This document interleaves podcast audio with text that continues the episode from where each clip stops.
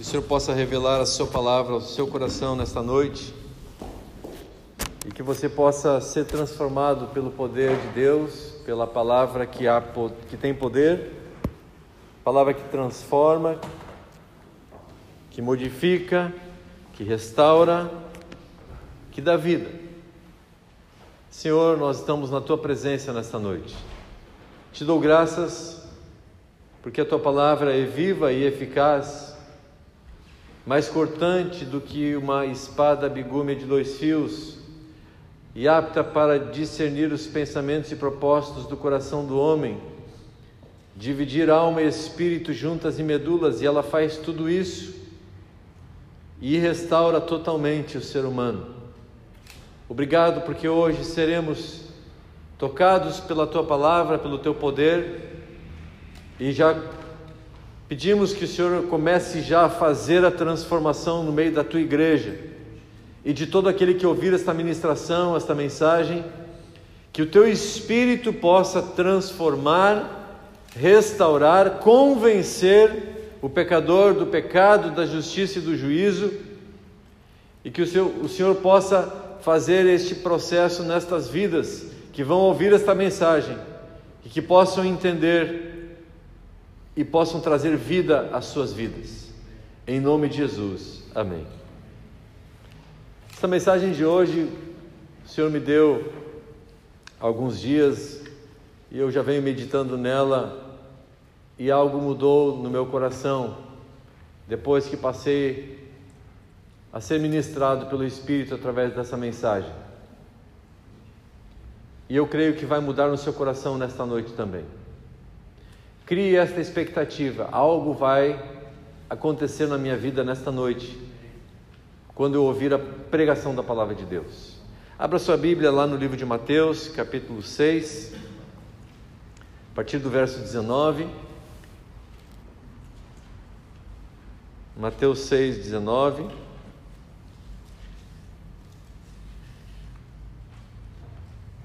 Que fala sobre os tesouros no céu.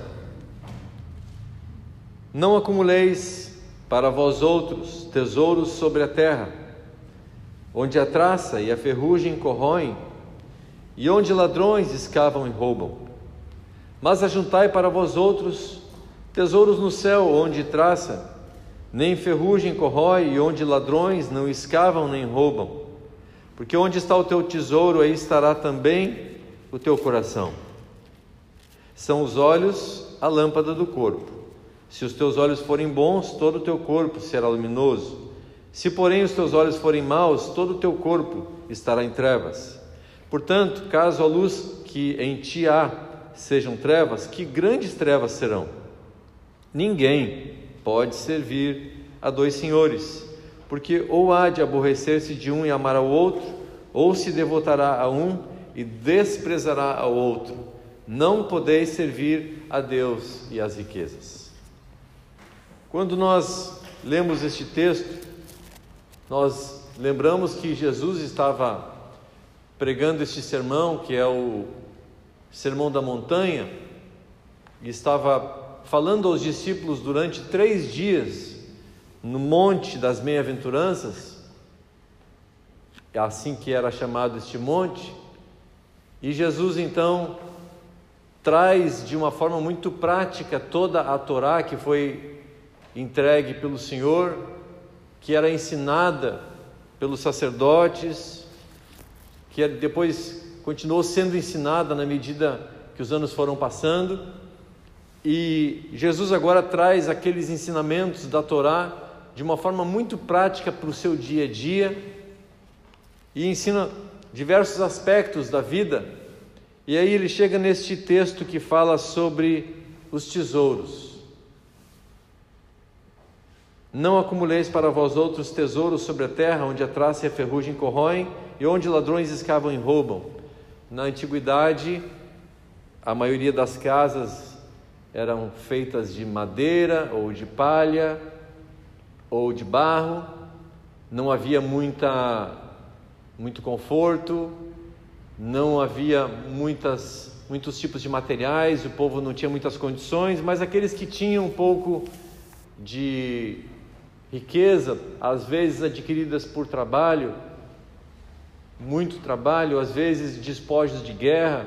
Alguns soldados então traziam esta prata, este bronze, este ouro e escondiam esses materiais em pequenos baús, às vezes embaixo da casa, abriam buracos no meio da, do, do assoalho, ou então escondiam na terra, fazendo é, até alguns mapas. Vemos é, diversos tipos de programações que retratam essa história de pessoas procurando tesouros e assim as pessoas escondiam seus tesouros.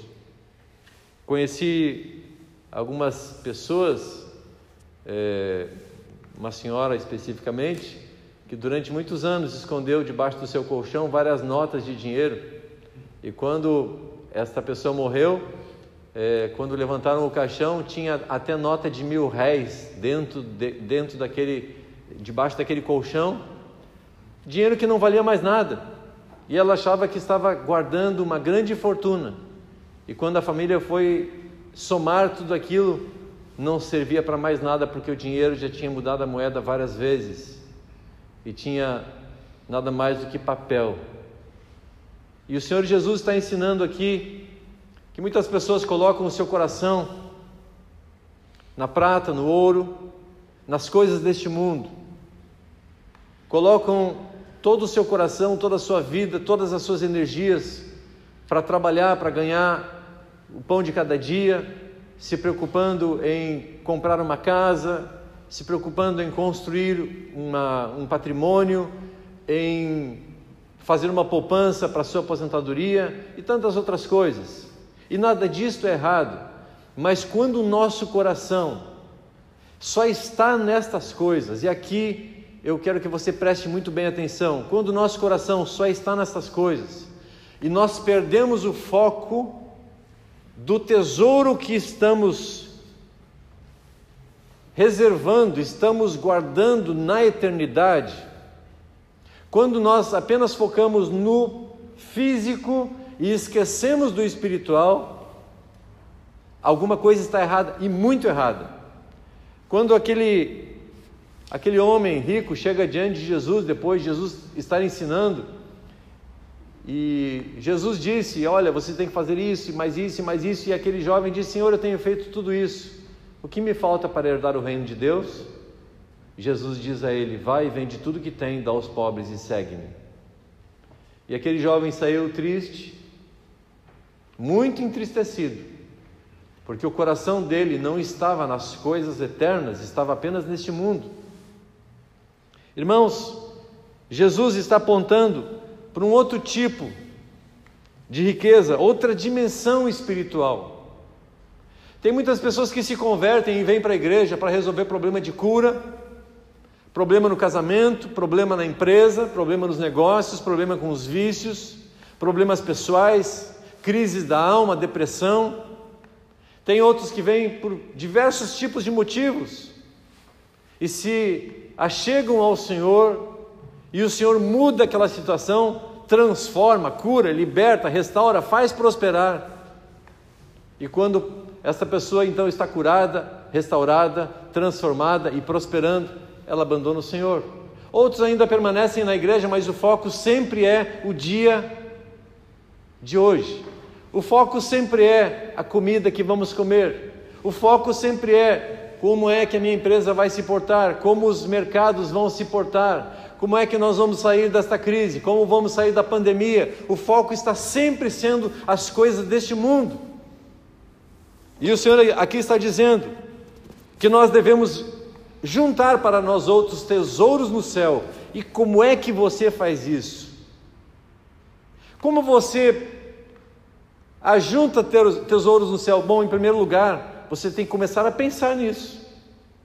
Eu creio que todos nós aqui que estamos ouvindo, nós nos preocupamos em pagar o imposto, pagar uma taxa, pagar é, diversas, diversos tipos de contribuições, seja para aposentadoria, pagamos um seguro para que se der algum problema com o carro a gente tenha o recurso, pagamos um plano de saúde. Nos preocupamos com isso. Às vezes até deixamos de comer, deixamos de ter um estilo de vida um pouco melhor para fazer uma poupança.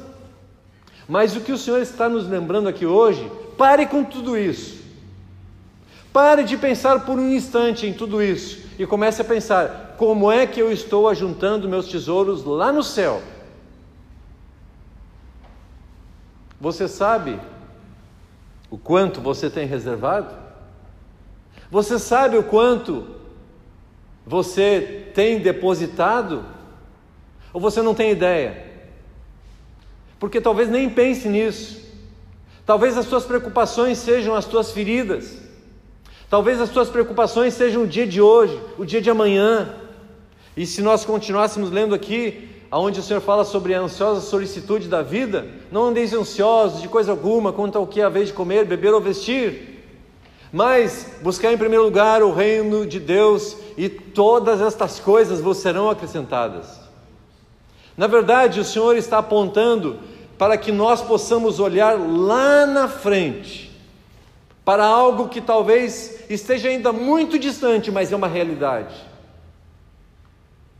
Precisamos parar de pensar de construir sobre um fundamento mundano, físico, natural e necessário, talvez, enquanto estamos aqui, mas um detalhe tudo isso que está neste mundo que nós estamos construindo vai ser queimado pelo fogo.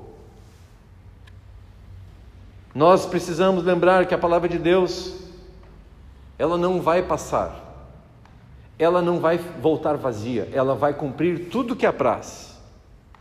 Porque onde está o teu tesouro, aí estará também o teu coração. Porque ele fala depois: se os teus olhos forem bons, todo o teu corpo estará bem, estará luminoso, mas se os teus olhos forem maus, estarão em trevas. Muitas pessoas têm colocado seus olhos nas coisas deste mundo, nas riquezas deste mundo, na beleza, na vaidade do seu próprio coração, nas coisas que se veem, que se sentem. Hoje queremos a melhor comida, a melhor roupa, nós queremos as melhores coisas, é um, é um mundo que está literalmente nos influenciando, influenciando inclusive a igreja do Senhor, a tirar os olhos lá do porvir para colocar os olhos aqui e agora. E o Senhor nesta noite está querendo mover você, mudar a tua vida para que você pare de olhar para as coisas que se veem, mas atentar nas coisas que não se veem, porque as que se veem são terrenas, as que se não veem são eternas e celestiais. O Senhor está chamando a sua igreja para que pare por um instante e comece a pensar como está a minha conta bancária no céu. E um detalhe: você não vai reservar tesouros lá para o céu para você ter uma mansão melhor do que teu irmão. Tem gente que diz: não, eu, eu fiz grandes obras, a minha mansão vai ser melhor do que a do pastor Rogério. Mentira, isso não tem nada a ver com isso. As minhas obras não vão criar mansões para o meu prazer, para o meu deleite, isso não tem nada a ver. A questão é: eu estou atento na eternidade, nas coisas espirituais e eternas, ou eu estou atento nas coisas físicas e materiais apenas? Aonde está o teu coração? Aonde você está guardando o teu coração? Todos os estímulos dessa cultura que nós vivemos aqui, ela, ela nos leva a estas coisas materiais, físicas, estes tesouros que um dia vão se deteriorar e se corromper. Lá em 1 Coríntios, capítulo 3, vamos ler, 1 Coríntios 3, de 11 a 15, diz: Porque ninguém pode lançar outro fundamento além do que foi posto, o qual é Jesus Cristo. Contudo, se o que alguém edifica sobre o fundamento é ouro, prata, pedras preciosas, madeira, feno ou palha, manifesta se tornará a obra de cada um, pois o dia a demonstrará, porque está sendo revelada pelo fogo, e qual seja a obra de cada um, o próprio fogo o provará. Se permanecer a obra de alguém que sobre o fundamento edificou, esse receberá galardão. É disso que eu estou falando. Os tesouros no céu, na verdade, é a recompensa, é o galardão, não tem nada a ver com a salvação. Nós estamos aqui falando do dia, quando o dia fala em dia com letra maiúscula, é o dia do Senhor, o dia aonde o Senhor vai julgar os povos. E qual seja a obra de cada um, o próprio fogo o provará. Se a obra de, de alguém, versículo 15, se queimar, sofrerá ele dano, mas esse mesmo será salvo. Todavia, como que através do fogo. Vejam bem, o que acontece quando você joga madeira, feno e palha no fogo? Não sobra nada, vai sobrar apenas cinzas. Não resta nada de madeira, feno e palha. Mas quando você joga no fogo ouro, prata, pedras preciosas, o que acontece? Ele purifica. Ele vai tornar aquele material mais puro, mais refinado. E o fogo justamente vem para provar isto. Se houver qualquer impureza nesse ouro, nessa prata, nessas pedras preciosas, vai se consumir, vai se queimar. Mas quando é ouro, prata, pedras preciosas, está falando de um material resistente. O fogo não consome, ele purifica. Da mesma forma, se eu edifico sobre o fundamento que se chama Jesus Cristo Senhor, e eu edifico a minha vida sobre este fundamento, não um fundamento físico, mas espiritual. Eu estou edificando como que edificando o ouro, a prata e as pedras preciosas, não no sentido financeiro, mas no sentido espiritual. O dia vai demonstrar. Então, tudo que você está fazendo, tudo que você está construindo, as tuas obras que você faz de domingo a domingo ou de segunda a segunda, o que tem de espiritual e eterno naquilo que você faz. Você pensa nisso? Você pensa que em todas essas coisas, um dia vai chegar aonde tudo isso será queimado. O que resta? Essas pessoas que guardam o dinheiro. Conheci algumas pessoas que juntaram dinheiro a vida inteira para construir uma casa para realizar um determinado sonho, morreram antes e não fizeram nada, porque o que elas estavam tentando construir estava resumido a esta vida. O dinheiro ficou aí e não puderam desfrutar de nada, porque estavam construindo sobre um fundamento de madeira, feno e palha. O Senhor, nesta noite, está nos chamando para que nós venhamos a entender que precisamos edificar sobre um fundamento espiritual, e este fundamento é Jesus Cristo, o Senhor. Por isso eu preciso aprender com Jesus Cristo, o Senhor. Eu preciso olhar para esse sermão da montanha e olhar para a minha vida e ver o que eu estou praticando daquilo que Jesus ensinou aos seus discípulos. Eu preciso entender o que Jesus quer de mim, o que ele deu de missão para que nós venhamos a realizar para que o fogo naquele dia não venha destruir tudo e não reste nada, e eu não tenha galardão nenhum. Qual será o teu galardão? Já parou para pensar qual será o teu tesouro? Quantos tesouros haverá? Ou você vai chegar lá e simplesmente, ok, você foi salvo, mas não tem galardão nenhum, não tem prêmio, não, não, tem, não tem recompensa nenhuma, porque não fez nada. Nós precisamos lembrar que somos santuário de Deus. No versículo 16 diz: Não sabeis que sois santuário de Deus e que o Espírito de Deus habita em vós? Se alguém destruir o santuário de Deus, Deus o destruirá, porque o santuário de Deus que sois vós é sagrado. E como é que nós destruímos este santuário? Quando nós permitimos que os nossos olhos se coloquem apenas nas coisas que se veem nas coisas mundanas, nas coisas físicas, nas coisas materiais, na comida, na bebida, no vestir. Quando a nossa preocupação é apenas esta de subsistência, quando é apenas esta de enriquecimento, quando é apenas esta de ser bem-sucedido, quando é apenas esta de fazer as coisas para que a minha família tenha um nível de vida melhor, mas eu não estou nem um pouco preocupado com o porvir, está tudo errado. Nós precisamos guardar tesouros no céu para que nós venhamos a alcançar o galardão, para que nós possamos construir sobre este fundamento que se chama Jesus Cristo, o Senhor. Quando nós lemos o texto lá em Hebreus capítulo 11, abra rapidamente comigo Hebreus 11, que fala sobre os heróis da fé. Este capítulo é tremendo porque ele nos mostra como é que eles agiram com relação a essas coisas. Hebreus 11, partir do versículo 8 em diante, pela fé, Abraão, quando chamado, obedeceu, a fim de ir para um lugar que devia receber por herança, e partiu sem saber aonde ia. Qual era a herança? Deus disse para Abraão: Olha, Abraão, eu vou te dar toda esta terra, do Nilo até o rio Eufrates, que é uma distância mais ou menos de dois mil quilômetros, um pouquinho mais de dois mil quilômetros quadrados de terra. E Deus diz para ele: vou dar toda esta terra por herança a ti e ao povo que eu vou te conceder, aos muitos filhos que eu vou te conceder. Pela fé peregrinou na terra da promessa, como em terra alheia, habitando em tendas com Isaac e Jacó, herdeiros com ele da mesma promessa, porque aguardava a cidade que tem fundamentos, da qual Deus é o arquiteto e edificador. Pela fé também, a própria Sara recebeu poder para ser mãe, não obstante o avançado de sua idade, pois teve por fiel aquele que havia feito a promessa.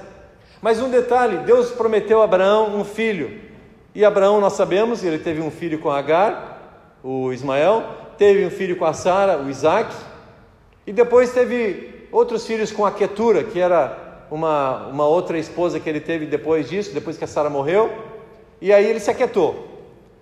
Mas ele não viu essa multidão de filhos que Deus disse que ele haveria de ter. A descendência dele seria maior do que as estrelas do céu ou do que a areia do mar. Mas ele não viu, ele não tomou posse. Mas um detalhe: pela fé no seu coração, ele tomou posse. Não fisicamente, mas ele tomou posse espiritualmente. Você tem tomado posse das coisas do porvir ou isso está tão longe que você nem se preocupa com isso? A tua fé alcança isso? A tua fé alcança as promessas, o que Deus tem preparado para aqueles que o amam? Se a tua fé não está alcançando, eu vou dizer algo que para você pode ser muito violento, pode ser até muito agressivo, mas se a tua fé não alcança as coisas espirituais, se a tua fé não alcança estas coisas que estão lá na eternidade, a tua fé é imprestável. Porque se nós temos fé apenas para viver neste mundo, então somos miseráveis. Nós somos miseráveis porque a nossa fé é tão pequena que nós não podemos alcançar um pouco mais daquilo que o Senhor tem preparado. E a Bíblia diz que sem fé é impossível agradar a Deus. Versículo 12: Por isso também, de um, aliás, já amortecido, saiu uma posteridade tão numerosa como as estrelas do céu e inumerável como a areia que está na praia do mar. Todos estes morreram na fé, sem ter obtido as promessas você tem uma fé de acreditar em Deus, mesmo que você não venha tomar posse? Olha, Deus te prometeu. Hoje eu disse para uma irmã: tu já estás curada. Não acredita neste olho que está cego mas creia que tu já estás, estás curada, mesmo sem ter tomado posse desta promessa, porque a fé vem pelo ouvir e nós precisamos crer naquilo que ainda não chegou em nós, mas quando nós começamos a decretar na nossa vida que acreditamos nas promessas de Deus, Ele vai honrar a nossa fé, porque está sobre o firme fundamento, não na circunstância.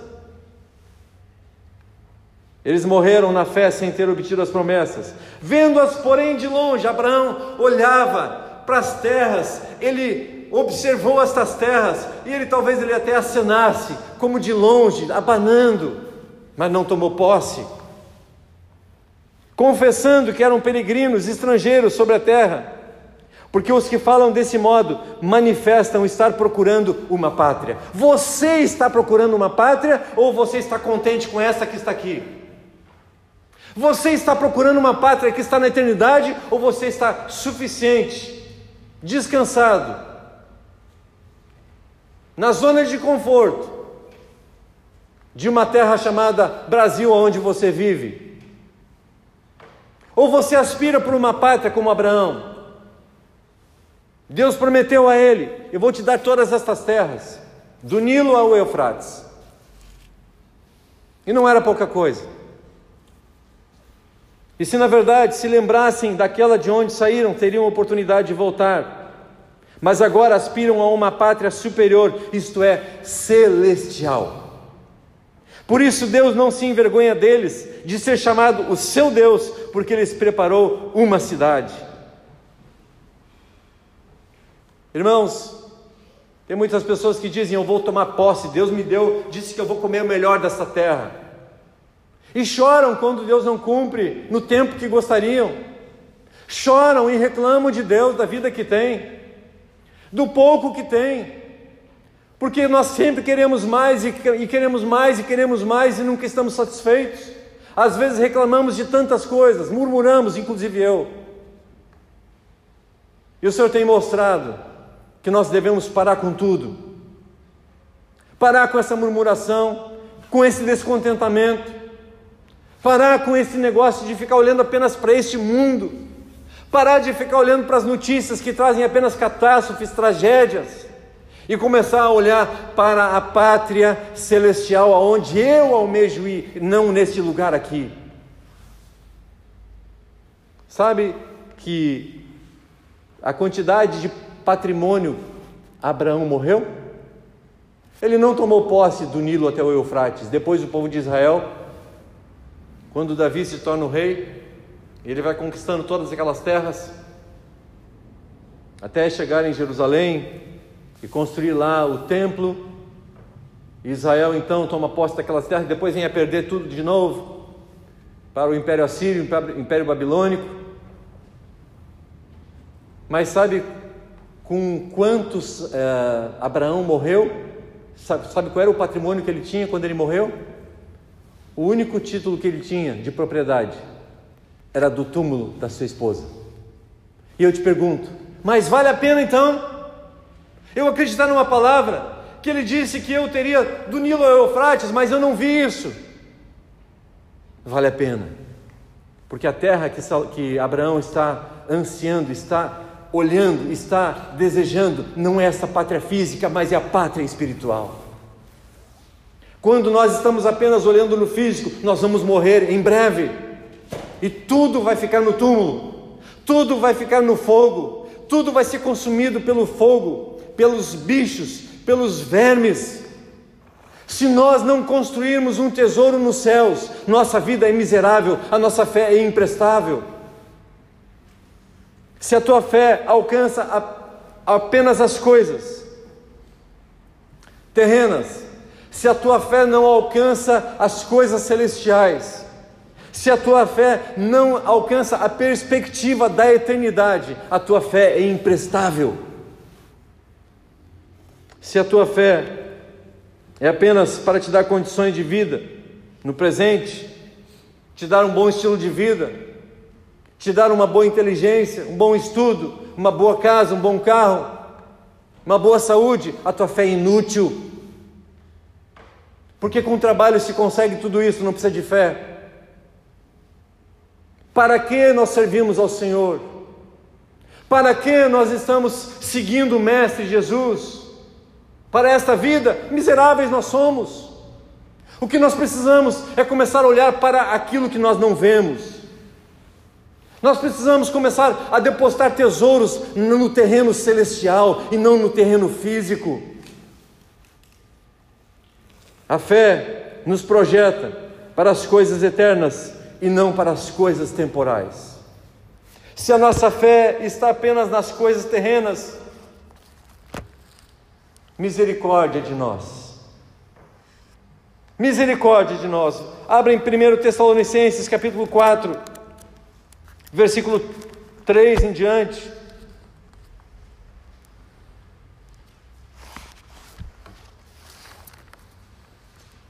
Perdão, versículo 13 em diante. 1 Tessalonicenses 4, 13. Não queremos, porém, irmãos, que sejais ignorantes com respeito aos que dormem, para não vos entristecerdes como os demais que não têm esperança. Pois se cremos que Jesus morreu e ressuscitou, assim também Deus, mediante Jesus, trará em sua companhia os que dormem. Ora, ainda vos declaramos por palavras do Senhor, isto é, nós, os vivos, os que ficarmos até a vinda do Senhor, de modo algum precederemos os que dormem. O que vai acontecer, amados irmãos, é que Jesus, naquele dia, daqueles que honram o seu nome, daqueles que colocaram seus tesouros lá na eternidade, que almejavam a pátria celestial, essas pessoas que já, já morreram serão ressuscitados. Este evento onde se encontra a igreja com Jesus nos ares, tanto os mortos como os vivos, se chama de parousia.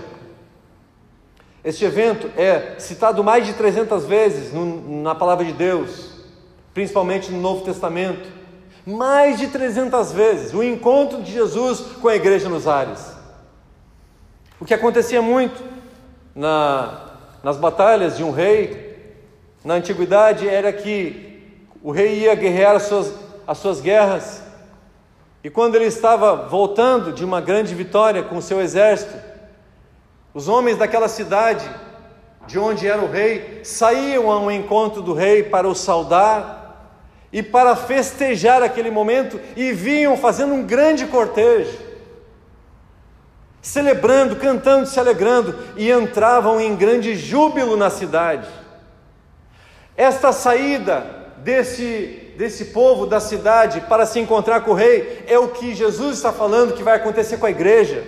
A igreja que confessou Jesus como Senhor, que não estava atenta apenas aos tesouros deste mundo, ela sai agora para se encontrar com Jesus nos ares. Ela se encontra, primeiro os mortos ressuscitam, depois nós que estamos vivos, somos num abrir e fechar de olhos transformados e nos encontramos com Ele nos ares. E sabe o que vai acontecer? Um cortejo pelo globo terrestre.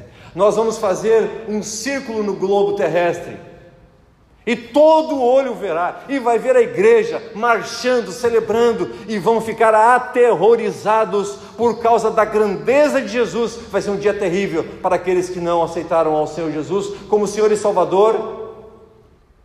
Vai ser um dia terrível para aqueles que estavam apenas interessados no milagre, na cura, na prosperidade do Senhor Deus.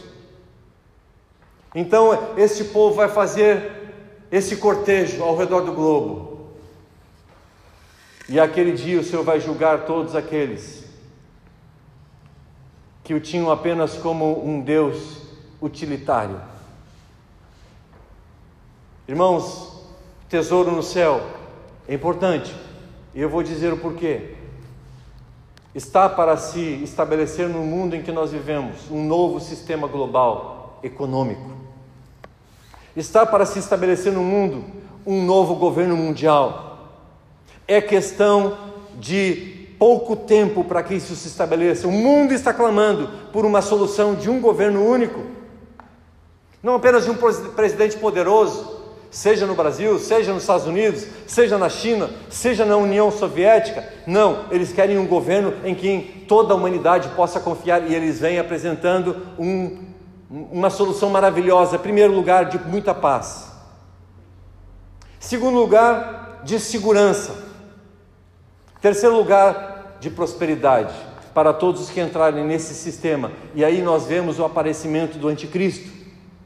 E o anticristo vem apresentando o sistema e todos aqueles que se prostrarem perante ele, e aí entra a grande abominação, aonde aqueles que receberem a marca na testa ou na sua mão direita serão os únicos habilitados a negociar, a comprar, a vender a fazer qualquer tipo de negociação. Hoje nós utilizamos o nosso CPF.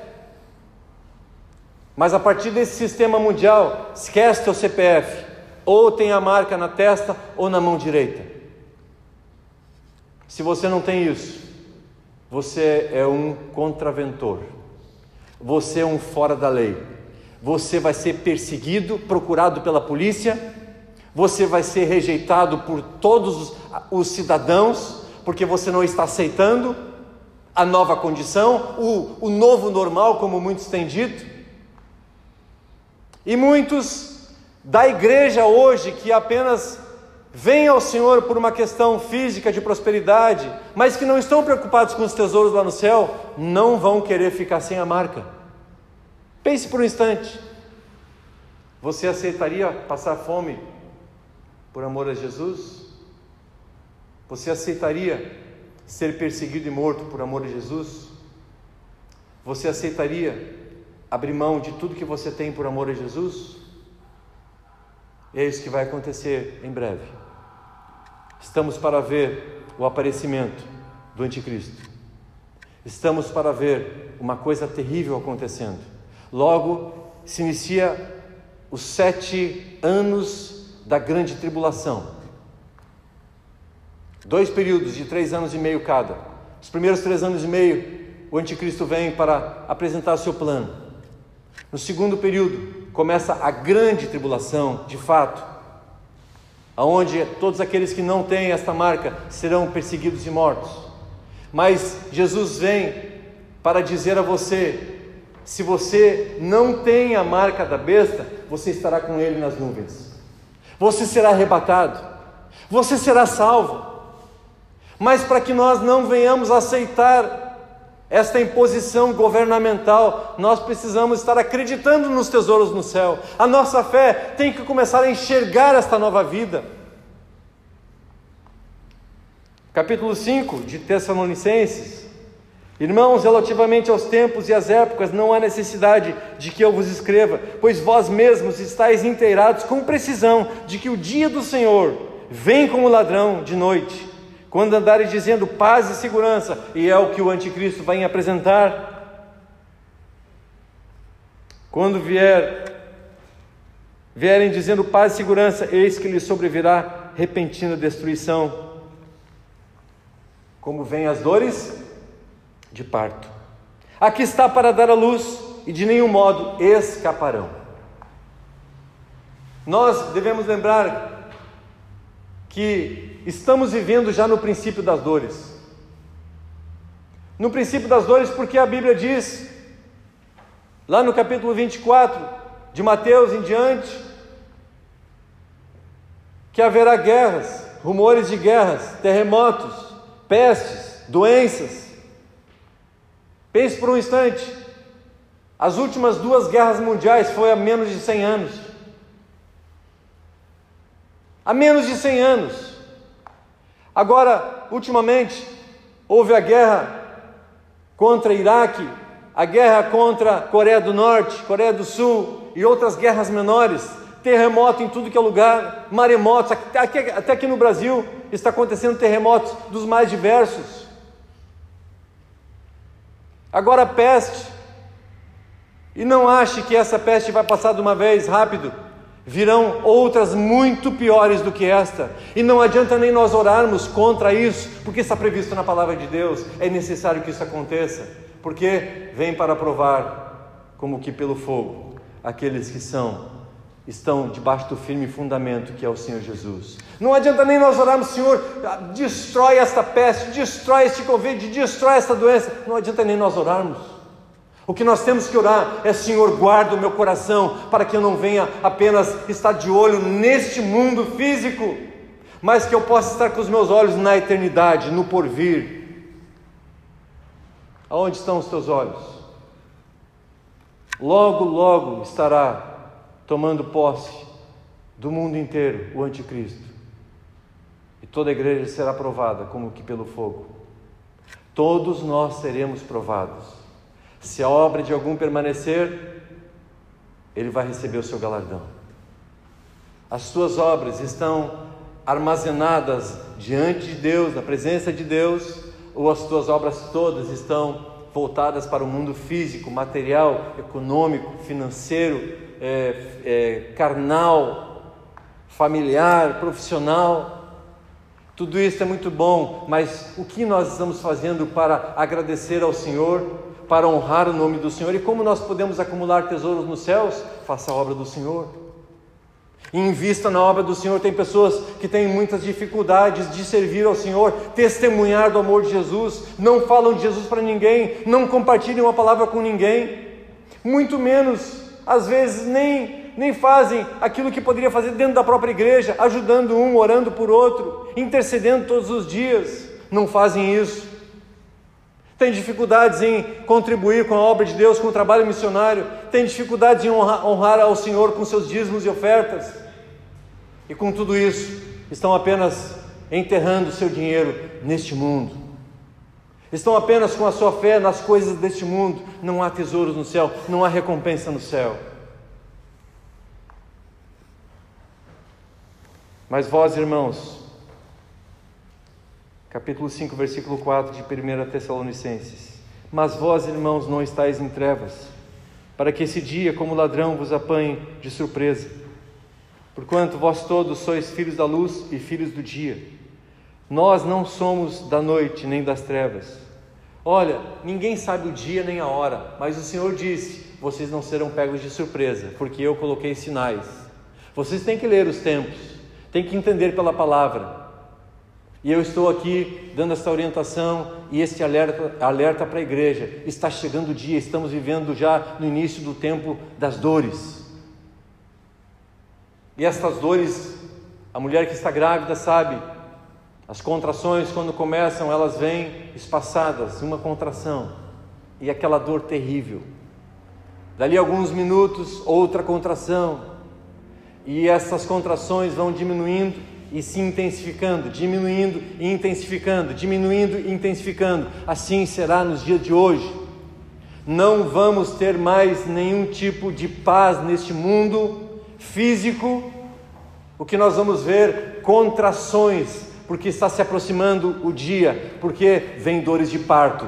Primeiro sobre a igreja, para a igreja ser provada, testada, e nós vamos aí ter confiança de que o nosso nome está escrito no livro da vida, de que o nosso Senhor vai nos levantar da morte se for preciso, de que o nosso Deus reservou para nós uma coroa que ninguém pode roubar. O Senhor nos deu um novo nome, estamos assentados à mesa do Cordeiro, estamos assentados com Cristo, reinando com Ele. Cremos nisso? Ou ainda achamos que somos o homem natural, a mulher natural, que ninguém acredita, que tem poucos recursos, que não é conhecido por ninguém?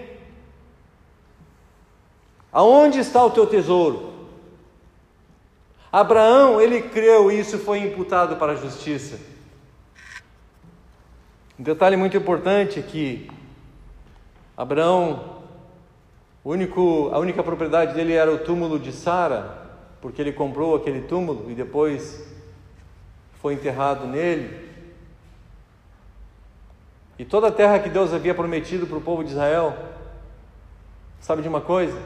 A mesma distância do Nilo até o Eufrates é a mesma distância, são as mesmas dimensões da nova Jerusalém que desce do céu a mesma distância. Aí você pergunta, como é que vai caber todo mundo lá? Eu disse, eu não sei. Eu não sei, mas uma coisa é certa, precisamos nos preparar. Precisamos nos preparar. Igreja, acorda. Se você souber que tem apenas sete anos, neste período da tribulação e grande tribulação, você vai se preocupar com a aposentadoria em ganhar dinheiro e enriquecer? Não, você vai estar preocupado em avisar as pessoas que você ama, que está chegando o dia. E aí a igreja se encontra com Cristo nos ares, vai fazer esse cortejo durante todo o mundo, todo o olho verá, todos aqueles que têm a marca da besta naquele dia serão literalmente, literalmente executados pelo Senhor Jesus, morrerão naquele dia. E o que vai acontecer é que Jesus Cristo vai, vai reinar mil anos nesta terra. A tua vida não se resume, se você está em Cristo e é uma nova criatura, a tua vida não se resume a apenas 60, 70, 80 ou 90 anos. Pastor Samuel hoje está de parabéns com 88 anos de idade. Parabéns, Pastor Samuel. A vida dele não se resume a 80, 90 anos, 100 anos, não. Vamos reinar com Cristo ainda neste mundo aqui por mil anos por mil anos. Satanás estará preso. Hoje ele não está preso, mas ele estará preso. Estará literalmente sem efeito o poder da morte. Muitas pessoas, novamente, nesses mil anos, estarão reinando com Cristo, para depois então Satanás ser solto, e então virá o fim. E aí vão acontecer tudo aquilo que nós vemos lá no Apocalipse. E aí nós estaremos sendo levados pelo Senhor para a Nova Jerusalém. E um pequeno detalhe: aí Jesus, que terá todos os seus inimigos por estrado dos seus pés, confessando a Ele como Senhor, mas não serão salvos, mas confessarão a Ele como Senhor, todos aqueles que o rejeitaram, todos aqueles que zombaram dele, o anticristo, a besta, o falso profeta e todos os demais o diabo, o enganador e seus anjos, seus guerreiros demoníacos, todos se prostrarão perante o Senhor Jesus. E a igreja e o Senhor estarão agora diante de Deus, e o Senhor Jesus vai tirar vai tirar a sua a sua coroa num, num, num, sentido de entregar ao Pai, está aqui, ó Pai, todo o meu poder, toda a minha autoridade, agora eu sou como um deles, sou como a igreja, sou como a noiva, estarei contigo eternamente, estaremos todos juntos, e a única glória que vai ter naquela cidade chamada Nova Jerusalém é a glória de Deus. Você está preparado? Os tesouros que você está colocando, é apenas na conta bancária ou são nas coisas eternas do porvir? Nem olhos viram, nem ouvidos ouviram, nem jamais penetrou em coração humano o que Deus tem preparado para aqueles que o amam. Abraão creu e conseguiu enxergar esse porvir. Abraão creu e conseguiu enxergar esta terra, não esta daqui de baixo, mas aquela que está lá em cima. E por isso, isso lhe foi imputado por justiça. Vamos fechar os nossos olhos. Pai, nós vivemos tempos de muita apostasia, de muita incredulidade, de falsa fé, de uma fé ineficaz, de uma fé inútil mas que a nossa fé não seja inútil. Não atentando nós nas coisas que se veem, mas nas que se não veem, porque as que vêm são terrenas e as que se não veem são espirituais. Que possamos atentar, Senhor, e olhar para este dia, onde o Senhor já está se preparando para receber a sua igreja o Senhor não morreu em vão, a minha vida não vai ser uma causa do Senhor ter morrido, morrido em vão. Eu quero que a minha vida, dos meus irmãos, das ovelhas do Senhor, possam entender que nós estamos aqui neste mundo como peregrinos, não é a nossa terra. Não queremos ser enfeitiçados por mamon com as riquezas, com os prazeres deste mundo, mas o que nós queremos o que nós queremos é desejar ardentemente as coisas eternas. Se vós ressuscitastes com Cristo, buscai as coisas lá do alto, pensai nas coisas lá do alto, aonde Cristo vive, não nas que são aqui de baixo. Tua palavra nos ensina que a amizade do mundo é inimiga de Deus.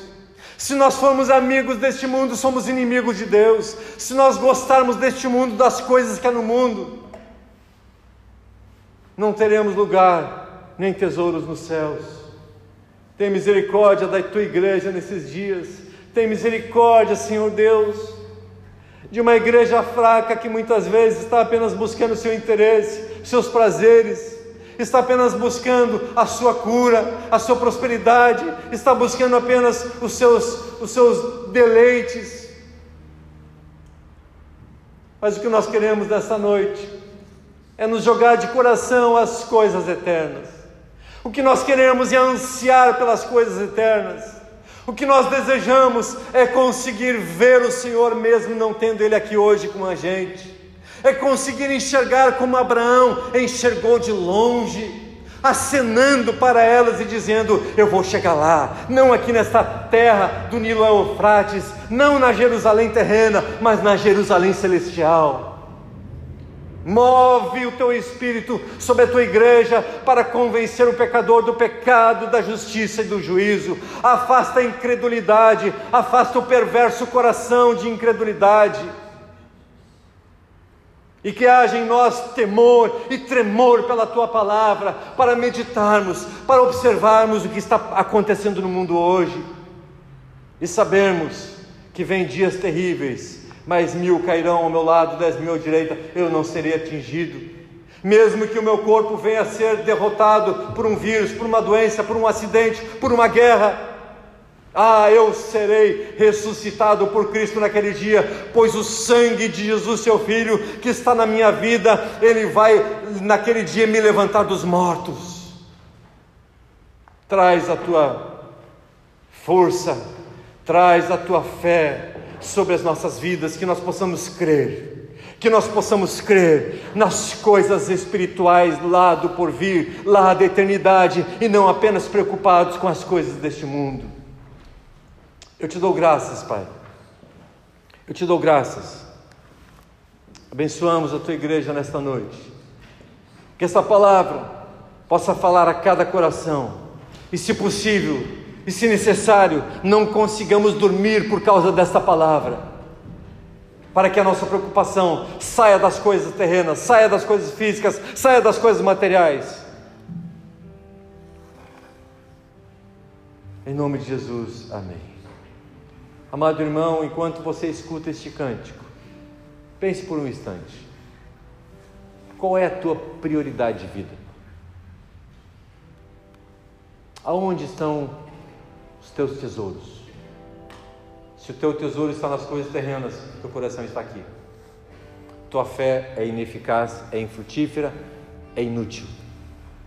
Se teu coração está nas coisas espirituais e do porvir, a tua fé vai gerar muitos frutos espirituais e pode ser provada pelo fogo e vai ser purificada, refinada, e o Senhor vai te dar um grande tesouro, uma grande recompensa naquele dia.